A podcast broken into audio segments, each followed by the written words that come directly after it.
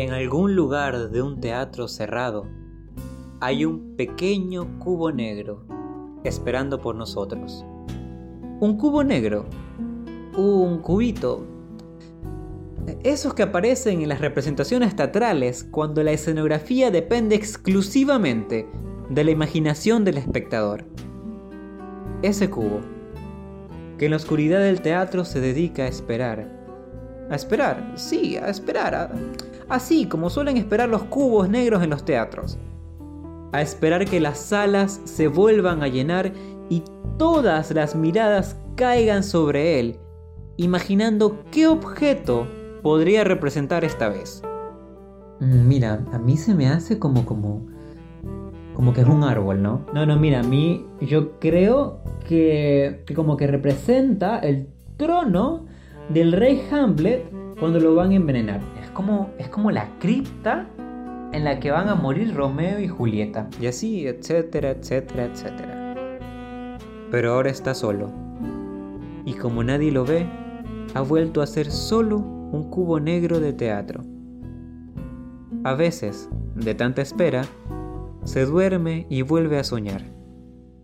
A soñar. Sí, soñar, como, como sueñan los cubos negros de teatro cuando se cansan de esperar. Sueña. No solo que la sala está repleta, sino que ahora, por primera vez, actúan para él. Entonces el cubo puede imaginar lo que pretende representar cada espectador. Mira, mira, mira ese de allá, ese el de la esquina, tiene una cara de médico. No, no, no, mira, ese de allá, ese como el de... Ese, si lo ves, ese de ahí, ese... Uf, ese es súper, súper ingeniero. No, no, mira, mira, mira, mira, mira ese de allá, el, el, ajá, ¿lo ves? Ese, ese, ese de ahí. Ese, que, que está dormido, ese. Ese es asambleísta. Y así lo hace, día tras día, en el nostálgico escenario de un teatro vacío. Pero a pesar de todo, el cubo resiste. Sí, resiste, como siempre resistieron los objetos en el teatro, al polvo, a las pestes, a las dictaduras, al olvido. Y así, con esa espera y esos sueños con los que los objetos del teatro resistieron, con los que el pequeño cubo negro resiste, nosotros, nosotras, resistiremos.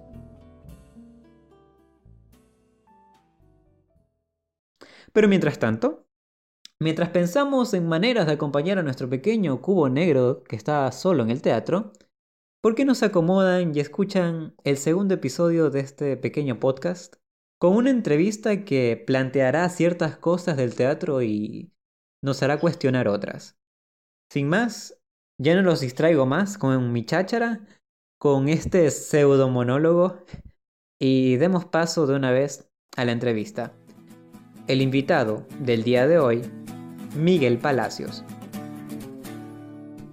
Darle la vuelta a la crisis. Y el teatro nos ha salvado. Nos ha salvado. Pero vamos a contar historias, vamos a hacer algo. El teatro no va a morir nunca. No es tarea de nadie salvar el teatro. ¿no? Que nuestra existencia sea vital. Tiene sentido solamente para resistir. Espacio vacío, sala llena la pertinencia del teatro en tiempos de pandemia. Me llamo Miguel. Eh, ya no vivo en Guayaquil, pero soy guayaquileño.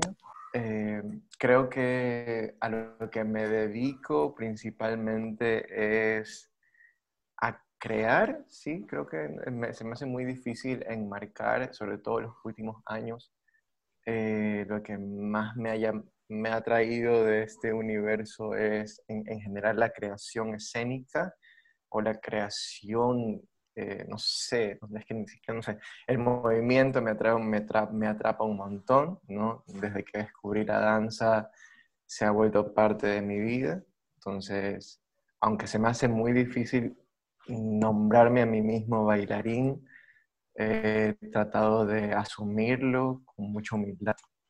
En todo caso, me considero actor bailarín y creo que eso podría resumir mucho de, lo que soy.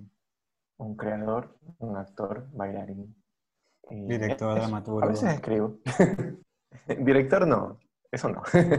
De hecho, ahorita ando justamente en, esa etapa de, descubrirme, porque a mí, a mí se me hace muy raro, ¿no? Y yo me gusta mantener mucha distancia con, no distancia, sino como mucho respeto con aquellas cosas que no sé hacer, que no he, que si me voy a lanzar a hacerlo, pues bueno, lo voy a hacer, pero no voy a, a ponerme la batuta de soy director, no, no De hecho, en este momento también tengo este, esta cuestión con, con de hecho, como te das cuenta, tengo conflictos con todo lo que hago, no me puedo definir de ninguna manera.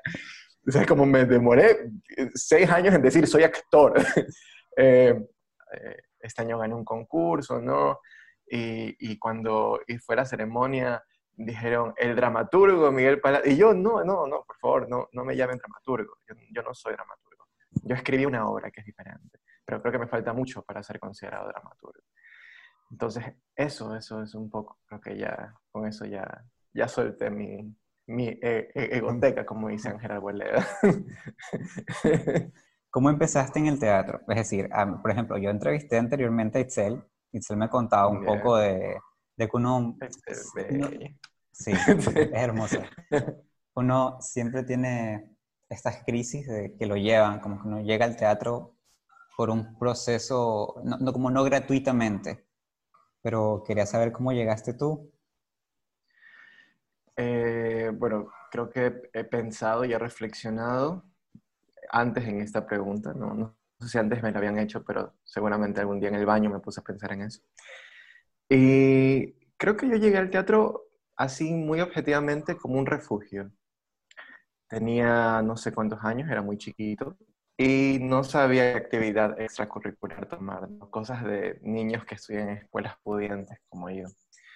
Entonces, eh, recuerdo que, que, es como que, que, me hacían un tour, ¿no? Como, este es el, el, salón de la gente que hace ajedrez, este es el salón de, aquí tenemos a la gente de coro, aquí está la gente haciendo boli. Me acuerdo que hice boli un tiempo, pero luego, no sé, me, me no sé por qué me, me terminé saliendo. Y recuerdo que mi hermano, mi hermano mayor, mi hermano que me lleva dos años, estaba en el grupo de teatro. Para esto, la persona que dirigía el grupo de teatro era Ruth Coello, que es esta actriz ecuatoriana, creo que es bastante conocida, ¿no? Eh, ahora trabaja principalmente en televisión. Y más allá de todo eso, de quién es Ruth Coello, Ruth Coello era amiga de la familia, era amiga de, de una de mis tías, eh, junto con otras amigas más. Entonces Ruth siempre fue como una especie de tía lejana, ¿no? Muy, muy lejana. Así es, de esas tías que ves cada 10 años, ¿ya? Eh, y pero bueno, más allá de Ruth, creo que más me quiero enfocar en mi hermano. O sea, eh, porque mi hermano, y hoy en día creo que allá en, en los ojos de adulto que soy, me doy cuenta de que mi hermano es una de las partes más importantes en mi vida, por ejemplo de cómo mi, mi, familia de alguna manera ha construido la persona que soy, ¿no? Eh, en, todos, ¿no? a quien no su familia y sus problemas familiares. Para bien o para mal. Pero nada, entonces eso, entonces yo yo llegué de esa manera. Y curiosamente yo llegué a, a, sacar a mi hermano. mi ñaño, este, muy protector él, ¿no? Como hermano mayor, pero también está en esta etapa en la que, claro, en la que nos, intentamos diferenciar, ¿no? Saber que somos entes separados. Entonces, claro, él a su edad decidió pasar en algún punto del grupo de teatro a irse a jugar pelota y yo me quedé en el resto de mi vida. Em, y sí, eh, luego, bueno, vinieron otros profes. Eh, en el colegio seguí haciendo teatro, volví a, tener, volví a tener a Ruth como profesora durante muchos años. Puedo, puedo decir eh, que ella fue la que de alguna manera me animó a, hacer teatro. Igual nunca, siempre fui el, el típico niño, el típico único niño de teatro durante muchos años, hasta que se fueron uniendo más. Porque algo muy curioso de mi promoción es que en los últimos años muchos hombres cis hetero entraron al grupo de teatro. Y eso, y eso fue, fue interesante, o sea, fue, fue, fue muy bacán, de hecho. O sea, creo que ya era hora como que romper ciertos prejuicios. Y salieron personas bacanes ahí. Eh, pero bueno, yo fui el que quiso seguir con la carrera profesional de actuación. Mi sueño era salir del país, e irme a estudiar. Pero llegué al ITAE, llegué al ITAE. Eh, no recuerdo cómo. Recuerdo que Ruth eh, hasta cierto punto me animó mucho a entrar a, a estudiar en alguna de las carreras. Hice, eh, me matriculé en Casa Grande, de hecho. O sea, esta historia, esta historia me gusta porque bueno, ya te vas a dar cuenta de que a mí me encanta hablar y me encanta hablar de mí porque soy egocéntrico de mí. No, no, dale, dale, me sirve, me da material. Eh, pero bueno, la cuestión es que yo ingresé al ITAE, ¿no? Para mí era como, ¿qué ITAE? O sea, ¿ha habido un instituto de teatro aquí? ¿Quiénes son estas personas? Eh, y, y claro, cuando entré al ITAE me di cuenta de que existía otro teatro, ¿no? que hoy en día puedo decirlo con mucha cabeza fría, un otro, otro teatro que no significaba que lo que había hecho antes no era teatro. Digamos que con Ruth yo venía de una nota mucho de la impro, de, de, de hacer obras escolares, básicamente, porque no era nada profesional, pero mucho de la, de la técnica que ella usaba era la impro, ¿no? Ruth durante muchos años, junto con el grupo Fantoche, Hugo Avilés, Fabricio Mantilla y otras personas más, eran las personas que, que movilizaban la, cuestión de la impro acá. Entonces llego al ITAE y me doy cuenta de que se hace de todo menos actuar. Claro, porque empiezas a, a entrenar, empiezas a, a, como que a entrenar, a hacer ejercicio, a, a hacer cosas extrañas. eh, digamos que ese fue el inicio de, mi profesionalización en teatro. Y creo que fue uno de los momentos más importantes en mi vida porque descubrí que tenía un cuerpo. Y no solo eso, descubrí, descubrí que tenía un cuerpo capaz. Descubrí que tenía un cuerpo capaz de hacer cosas. Mm, que, claro, mucha gente me, me, molesta por esta idea de que, de que, de que tengo un cuerpo virtuoso, me han dicho. Yo no considero que tenga un cuerpo virtuoso. Eh, considero que tengo un cuerpo y nada más, porque no conozco otro cuerpo que no sea el mío. Es decir, no, yo no puedo manejar el cuerpo de los demás. Eh, y en todo caso, el hecho de haber descubierto en ese momento que yo tenía un cuerpo capaz fue un gran giro en mi vida. Porque, a ver, yo, era un niño, un niño de, colegio pudiente, eh, no sé, no heterosexual, que, que nunca había hecho ejercicio en su vida y que de repente llega a la carrera de teatro y lo mandan a correr 45 minutos y que de repente descubrió que podía, que obviamente al principio se me hacía muy difícil, pero el hecho es que descubrí que podía hacer cosas con mi cuerpo cuando nunca antes las había hecho. Y esto creo que fue ya, ahora sí, como el, el por qué el teatro, el por qué elegí el teatro, el por qué me quedé en el teatro. Porque la cuestión no es, cómo se empieza, es cómo te quedas en el teatro. ¿Por qué te mantienes ahí? Porque, o sea, algo pasó que, que sí, que, que, empezó cuando era niño como un refugio, pero que luego para mí fue, era, en el, por lo menos en la escuela y en el colegio, la razón por estar en el teatro era porque era mi lugar, era, el lugar donde yo me sentía cómodo, era el lugar donde yo sentía que podía, eh, no voy a utilizar el cliché de expresarme, este, ser yo, verdaderamente yo, pero sí jugar un montón, jugar un montón con estas, eh, estas ideas, imágenes que me han acechado toda la vida. Eh, qué, esquizofrénico que soy. Eh, no, pero por ejemplo, yo recuerdo que de niño yo jugaba un montón, o sea, yo jugaba mucho tiempo solo. O sea, yo fui criado por padres trabajadores que me dejaban el cuidado de mis abuelos entonces yo recuerdo que yo en la casa de mis abuelos yo jugaba mucho tiempo solo.